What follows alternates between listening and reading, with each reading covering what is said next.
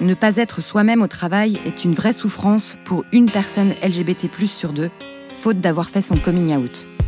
À travers des témoignages forts de personnes LGBT+ ou d'alliés, Tétu Connect souhaite faire bouger les lignes, sensibiliser et valoriser les actions des entreprises qui, elles, ont choisi l'inclusion et la diversité.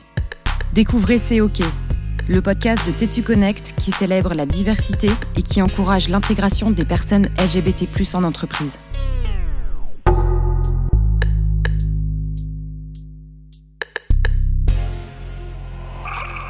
Bonjour, je m'appelle Chloé, j'ai 30 ans et je suis chef de projet dans un cabinet de conseil en stratégie qui s'appelle le Boston Consulting Group, aussi appelé BCG. Je viens d'Albi, qui est euh, une ville de 60 000 habitants à peu près à côté de Toulouse dans le sud-ouest. J'arrive à Paris en 2010 après avoir fait ma, prépa euh, à Toulouse. En parallèle de mes études à HEC, j'ai fait aussi un, un master en maths appliquées à la Sorbonne et j'ai fait ma dernière année euh, à l'école polytechnique. Donc en tout, j'ai fait euh, cinq ans d'études. Moi, je rencontre ma première copine quand j'ai euh, quand j'ai 20 ans, en fait, assez rapidement après être rentrée à HEC. Je quelques mois avant de faire mon coming out. En fait, c'était une amie d'amis, donc c'était euh, quand même difficile de le cacher euh, très longtemps. Et ça se passe très bien dans mon groupe, euh, dans mon groupe d'amis qui sont très très ouverts là-dessus et qui sont encore aujourd'hui mes meilleurs amis en fait.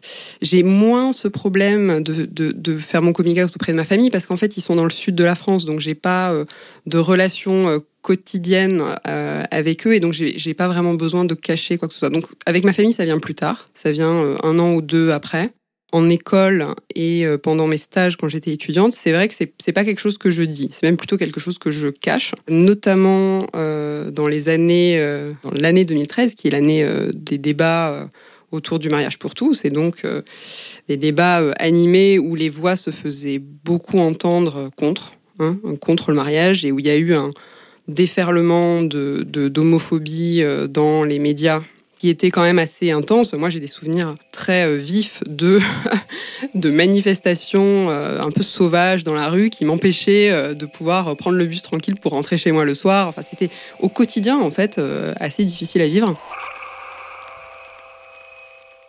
J'ai fait trois stages différents et systématiquement, il y avait toujours une voix d'une personne plus senior qui se permettait de faire des commentaires, alors qui n'était pas forcément très violemment homophobe, mais qui très clairement euh, faisait sentir que c'était pas euh, c'était pas ok euh, de faire son coming out au travail. Et donc je l'ai caché, je l'ai caché pendant pendant très longtemps, enfin en tout cas pendant tous mes stages.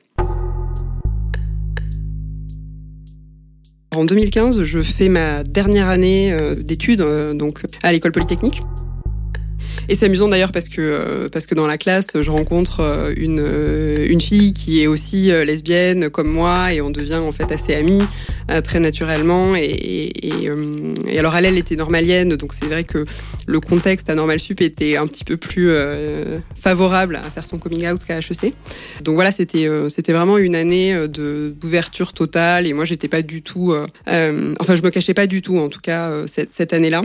Et je me suis rendu compte à quel point, en fait, c'était génial de euh, pouvoir être soi-même tous les jours, euh, déjà dans un contexte étudiant avec des gens qui sont pas forcément mes amis très très proches.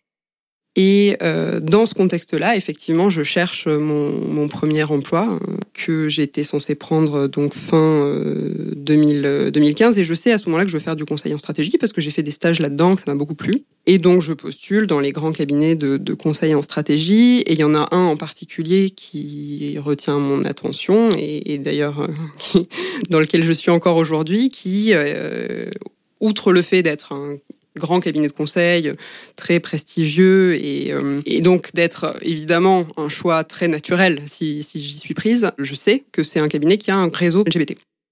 Je sens déjà à ce moment-là que ça c'est important pour moi d'être dans une entreprise qui adresse ce sujet-là en tant que tel, qui, qui pose pas, la, qui met pas la question sous le sous le tapis, et dans laquelle je j'ai un certain niveau de confiance sur le fait que je pourrais être euh, moi-même. Je me souviens très clairement qu'à un des, un des entretiens, euh, il y a une question qui m'est posée sur qu'est-ce que c'est euh, les, les, les, valeurs qui sont importantes pour vous. Et je suis assez surprise à ce moment-là parce que bon, je m'étais beaucoup préparée, mais c'est vrai que bizarrement, c'est pas forcément quelque chose que j'avais préparé. Enfin, c'est pas une question que j'avais préparée en tant que telle. Et je me souviens très très très clairement avoir pensé à ce moment-là, ce que je veux, c'est pouvoir être out et que ça pose pas de problème. Sauf que je me sentais évidemment pas du tout à l'aise de dire ça comme ça. Et donc, ce que j'ai dit, c'est que pour moi, les valeurs qui étaient importantes, c'était de la tolérance et c'était une forme de bienveillance aussi. Et sans doute autre chose dont je me rappelle plus, mais je me rappelle en tout cas très très clairement avoir dit euh, ces, deux choses-là en pensant je, je veux pouvoir être moi-même euh, au BCG. En parlant de ces valeurs, à ce moment-là, Déjà, j'essaie d'être le plus honnête possible. Et je, je pense que presque inconsciemment, euh, je, je suis curieuse de voir la réaction que je vais avoir en face, parce que c'est vrai que c'est pas forcément deux valeurs qui pourraient ressortir en premier lieu quand on parle d'une entreprise. Je suis très agréablement surprise de voir que je vois tout de suite en fait que ça résonne. À ce moment-là, je pense que je suis en fait assez émue. Euh... euh parce que je me, je me sens vraiment bienvenue au-delà du fait que c'est pas un sujet, je, sens que ça l'est, mais d'une manière positive. C'est-à-dire, je, je, sens que ces sujets-là sont abordés, ou en tout cas c'est possible d'en parler, et que ce que j'ai vu sur leur site était quand même incarné. L'existence du réseau euh, LGBT au BCG, euh, qui s'appelle Pride euh, at BCG, ça a été un critère de choix au sens où si j'avais eu une offre dans un gros cabinet équivalent qui n'avait pas proposé euh, l'existence de ce réseau-là, évidemment, j'aurais pas du tout hésité. Je pense que ça a aussi été déterminant dans le sens où si j'avais eu le choix entre un gros cabinet qui n'avait pas un réseau LGBT et un plus petit cabinet, peut-être moins prestigieux, qui en avait un, j'aurais beaucoup hésité. Il se trouve que le BCG euh, cochait les deux cases. Donc ça n'a pas été un choix très difficile. Je rentre au BCG consultante junior et j'ai 24 ans. Donc les, premiers jours au BCG, en tout cas la première semaine, c'est une sorte de séminaire euh, d'intégration. Une des premières sessions de ce séminaire, c'est un peu une présentation de toutes les initiatives qui existent au bureau. Parmi ces initiatives, il y en a deux. Il y a une initiative qui s'appelle Women at BCG, donc qui s'occupe euh, de euh, s'assurer que les femmes au BCG ont les mêmes chances de réussir que les hommes, si je, si je simplifie. Et il y a un deuxième réseau euh, qui s'appelle euh, Pride at BCG, et c'est la même chose, mais pour les personnes euh, LGBT. Pendant la présentation de, du réseau, pendant le séminaire d'intégration, euh, très simplement, il y a une slide qui est passée avec en contact euh, une personne à qui envoyer un email ou passer un coup de fil pour rejoindre le réseau. Et assez, euh, assez naturellement, à ce moment-là, je, je, le fais. Et je pense que littéralement, deux heures après, euh, cette personne en question m'invite à boire un café. Euh, et c'est comme ça que je rejoins le réseau. Donc, ça devait être peut-être mon deuxième jour au BCG. Il y a une chose qui m'a surprise, c'est que, en fait, moi, une des raisons pour lesquelles j'ai rejoint le réseau euh, Pride at BCG, c'est que je me disais, ah, enfin, ça va être l'occasion de pouvoir rencontrer des femmes lesbiennes qui font le travail que je voulais faire et de trouver un peu des mentors, des rôles modèles.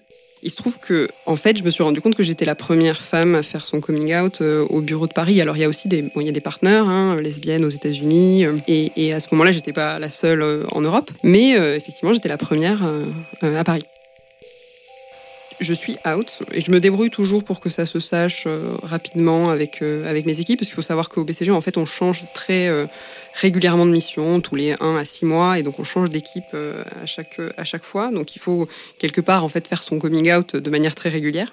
Moi je m'arrange toujours pour que à l'occasion des premières discussions voilà ça soit adressé et que ce soit plus une question qui se pose. En revanche, le fait d'être vraiment complètement moi-même, avec le recul, hein, je me rends compte aujourd'hui que c'était pas c'était pas immédiat. C'est-à-dire que je suis out, mais je pense qu'inconsciemment, j'ai un truc qui me fait me dire que faut pas que je fasse de vagues sur le reste. Je me dis que euh, et, et, je pense que c'est très inconscient, hein, mais que quelque part il y a un prix à payer à faire son coming out, qui est euh, qui est d'être irréprochable, qui est d'être euh, de surjouer peut-être la performance. J'avais une, une, attitude envers les autres membres de mon équipe, mes chefs de projet, mes partenaires, mais aussi mes clients, qui était peut-être un peu plus transactionnelle que euh, ce qu'elle aurait pu être. Et donc, dès la première année euh, où j'arrive au BCG, donc quelques mois après mon, arrivée, donc ça en 2016, je m'investis euh, dans, dans, le réseau et, et effectivement, je, je, deviens responsable de l'animation de, de l'antenne à Paris.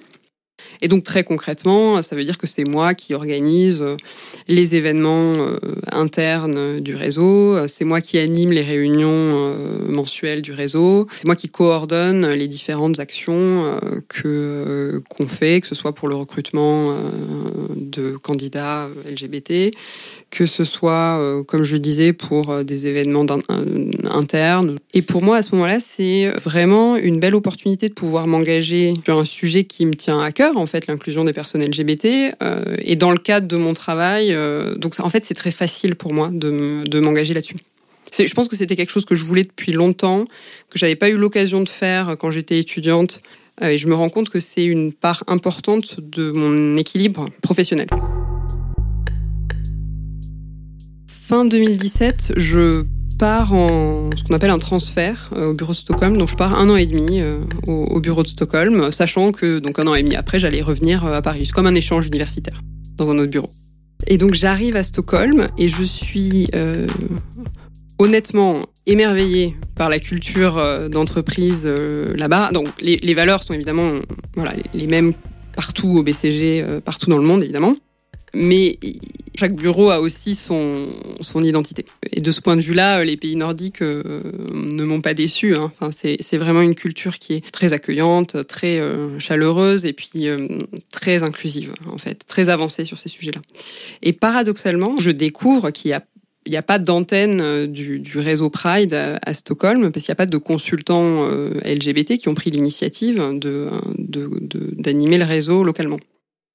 Mais là, ce que je me dis, c'est euh, déjà, c'est bon, un peu dommage, quoi. Ça manque à l'animation du bureau. Et par ailleurs, dans les discussions que j'ai avec euh, les consultants et puis même toutes les personnes qui travaillent au bureau de Stockholm, je, je sens euh, qu'il n'y a absolument aucun problème et qu'ils seraient même ravis que l'initiative existe localement. Et donc, j'en parle au directeur du bureau qui est euh, tout de suite euh, très très euh, supportif et, donc s'enclenche une, mécanique pour faire en sorte que d'ici un an ou deux on, crée vraiment le réseau localement et que à la fois peut-être les personnes qui n'avaient pas fait leur coming out se sentent en tout cas confortables de le faire et que par ailleurs on commence à mener des actions auprès des écoles cibles pour faire en sorte d'attirer aussi des talents LGBT.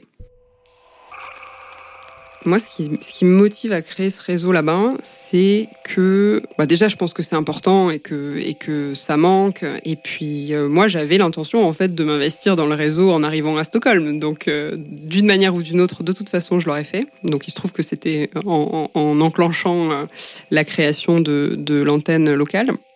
Et puis ce que je ressens aussi, c'est un petit peu de déception parce que en fait, l'existence de voilà d'une petite équipe. Euh, bah, le principe même d'un réseau, en fait, c'est euh, aussi l'opportunité de plus rapidement pouvoir euh, se, voilà, faire des, faire des rencontres, comprendre comment fonctionne la vie du bureau. Et, et c'est vrai que bon, moi, j'étais très très proche des membres du bureau de Paris et je me disais, ça va être vraiment l'occasion de rencontrer rapidement des gens et de m'intégrer encore plus euh, et encore plus vite euh, à, Stockholm. Bon, il se trouve que ça n'a pas été euh, ça n'a pas été par ce biais-là que ça s'est fait. Je reviens à Paris en 2019, hein, donc, donc 4-5 ans après y être rentrée. Et je me, je, voilà, j'ai la très bonne surprise de voir que non seulement le nombre de personnes qui font partie du réseau à, Paris a doublé, si ce n'est triplé, mais surtout qu'on est de plus en plus de femmes. Et ces nouvelles femmes, c'est intéressant parce que c'est un mélange de personnes qui étaient déjà là quand moi j'ai fait mon coming out en 2015 et qui donc elles-mêmes l'ont fait. Et puis il y a aussi euh, plein de nouvelles consultantes en fait qui ont été, euh, je pense, en partie convaincues par euh, les différents événements de sensibilisation qu'on avait fait auprès de nos écoles cibles. Je suis très fière, même si, enfin, je pense que j'ai, en étant la première femme à faire mon coming out, sans doute ça a contribuer, mais je, voilà, je suis très fière du travail qui a été mené. D'autre part, ça me permet aussi de ne plus être la lesbienne du bureau. ce que j'assumais totalement et ce qui me faisait plutôt rigoler. Mais du coup, maintenant, on est, on est plusieurs, quoi. Je suis plus un, animal singulier. Et je, je, pense que ça, ça permet aussi de donner plus de d'importance au sujet auprès du management euh, et auprès des équipes parce qu'on n'est plus en train de parler d'un cas particulier en fait. Et puis euh, la dernière chose que je me dis, c'est que euh, bah, en fait sur ces sujets-là, quand on fait l'effort, ça marche. Donc quand on fait l'effort d'être visible, quand le management apporte son support à ce genre d'initiative, quand il y a un peu de budget pour pouvoir organiser des événements, quand il y a une vraie volonté de parler aux candidats potentiels, et eh ben en fait, euh, en fait, ça finit par marcher. Ça finit par marcher. C'est-à-dire que les gens s'impliquent, les personnes qui sont non LGBT comprennent pourquoi c'est important, ont aussi un positionnement qui est beaucoup plus euh, naturel par rapport à ça, comprennent que c'est pas un non-sujet en réalité. Et puis on arrive à attirer euh, ces talents-là aussi. À ce moment-là, on propose de, prendre un rôle un peu plus important euh, au, niveau de la région Europe et donc en particulier c'est moi qui gère en fait le, budget alloué au réseau euh, Pride et donc euh, aux différents événements qui sont organisés par le réseau partout en Europe. Et moi, j'ai une approche assez militante, mais je pense que ça vient du fait que j'étais la première out et donc ça m'a ça m'a un peu mis dans cette position-là malgré moi. Et puis par ailleurs, voilà, je suis quelqu'un avec des convictions qui sont assez fortes et je, un peu du mal à faire des compromis. Donc euh, je dirais que le mélange de, ces deux éléments font que, que oui, j'ai une posture plutôt militante. Peut-être maintenant de moins en moins parce que je suis plus la seule. Mais je pense que ça a une vertu qui est de, euh, de vraiment ouvrir le débat de manière assez large. Et ça permet à des personnes qui se seraient pas forcément exprimées de le faire. J'arrive à un certain moment, et notamment quand je suis promue euh, chef de projet, à trouver le, bon équilibre entre euh, voilà mon engagement en tant que femme lesbienne out et puis puis mon, voilà mon travail au quotidien en tant que chef de projet. Justement parce que c'est aussi à ce moment-là que je me rends compte que il faut que je sois euh, en fait juste moi-même.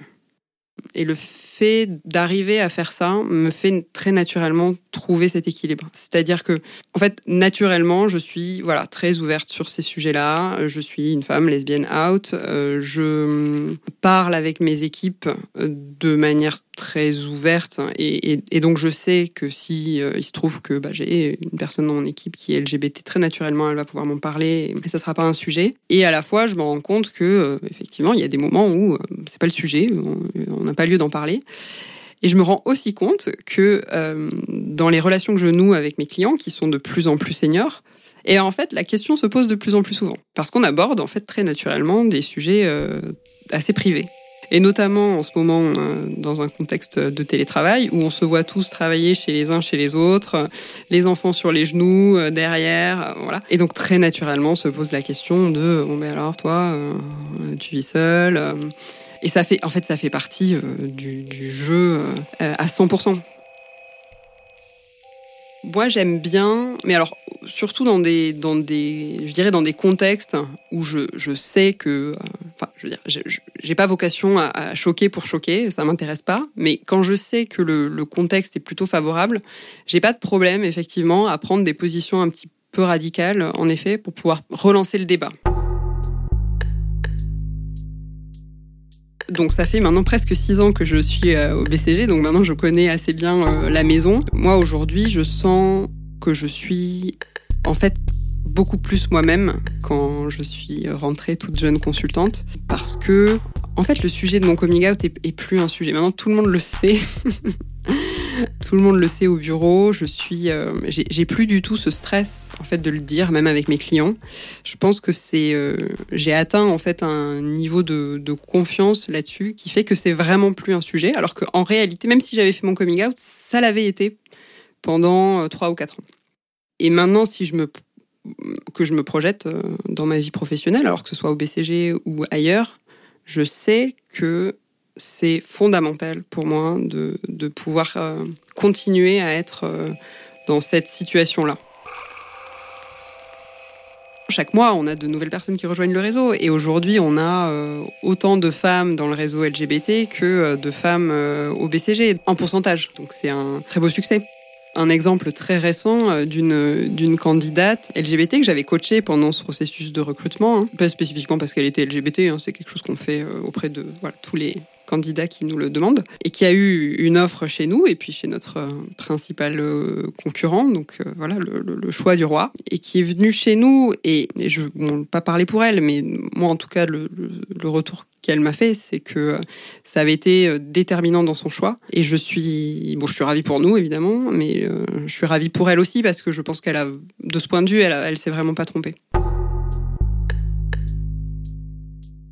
Aujourd'hui, si je devais changer d'entreprise, je ne sais pas si l'existence d'un réseau LGBT dans ma future entreprise serait un critère en tant que tel, parce que je pense que je suis arrivée maintenant au point où euh, je sais que je peux m'assumer et euh, j'ai pas forcément besoin d'un véhicule pour m'aider.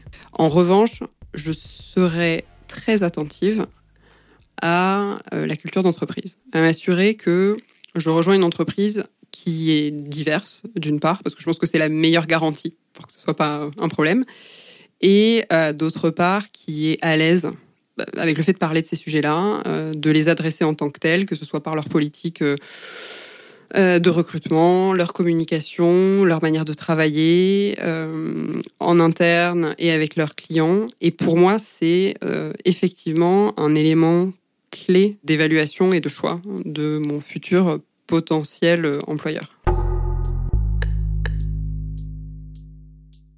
moi, je trouve qu'aujourd'hui, être une femme lesbienne, c'est un peu, euh, c'est un peu se retrouver, euh, en tout cas en contexte professionnel, dans une une situation un peu un peu paradoxale, mais bon, ça c'est mon point de vue très très personnel. C'est-à-dire que d'une part, c'est pas facile parce qu'on a peu de modèles. On a peu de modèles de femmes qui sont visibles professionnellement et qui sont lesbiennes. Et honnêtement, euh, même moi qui suis très à l'écoute euh, de ces choses-là, euh, là, tout de suite, j'aurais du mal à vous en citer beaucoup. Et donc, je pense qu'il y a une vraie difficulté qui vient de là, au sens où, contrairement à l'image un peu classique qu'on peut avoir des hommes, voilà blancs, hétérosexuels, etc., qui en fait ont un panel de rôle modèles auquel s'identifier qui est extrêmement large, bah, en fait, quand on est une femme euh, lesbienne, euh, on n'en a pas. Et, si on en a, il y en a peu, et on se retrouve pas forcément personnellement, en fait, dans le, dans le personnage. Je pense que si les entreprises jouent le jeu, ça va se, ça va se résoudre.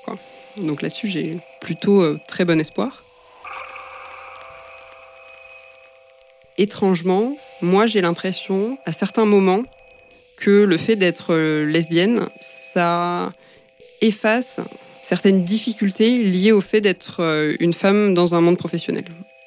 En fait, moi, j'ai une relation avec les grandes majorités d'hommes autour de moi, euh, notamment chez mes clients, qui est en fait euh, très très naturel, pas du tout dans un dans un rapport de, de, séduction de leur part quand j'ai eu l'occasion effectivement de, de, faire mon coming out. Et puis même moi, en fait, maintenant, voilà, ça fait plus de dix ans que j'ai fait mon coming out euh, aujourd'hui. Euh, je, je, pense que j'ai beaucoup changé aussi par rapport à la construction euh, sociale classique d'une jeune fille hétéro, en fait, qui se retrouve bah, dans un monde qui n'est pas forcément toujours très... Enfin, qui parfois est un peu hostile. Et je pense que la chance, en fait, d'être lesbienne et out depuis maintenant une dizaine d'années, c'est que ça m'a permis de déconstruire un certain nombre de, choses et que ça me sert en fait au quotidien.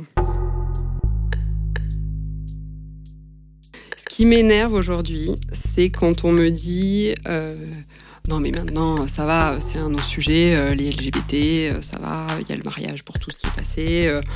franchement, ça sert, ça sert plus à rien. C'est le, ce truc qui revient souvent de, c'est un non-sujet. Euh, moi, je trouve qu'on n'en est pas encore arrivé là.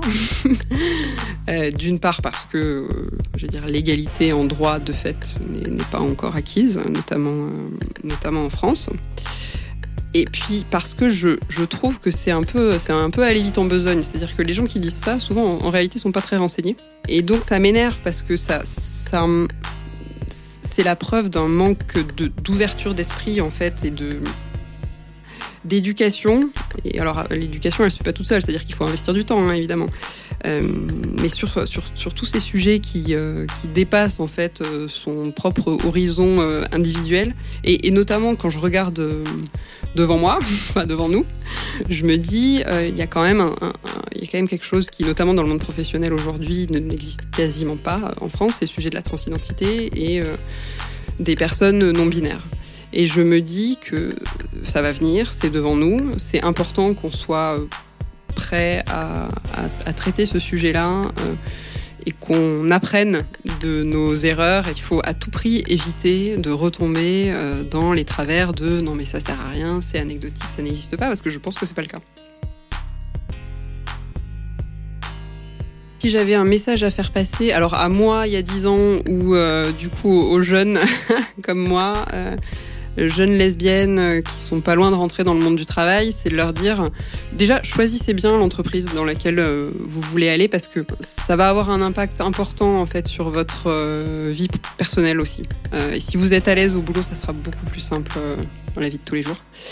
Et d'autre part, je dirais vraiment les choses vont dans la bonne direction, tout va bien se passer.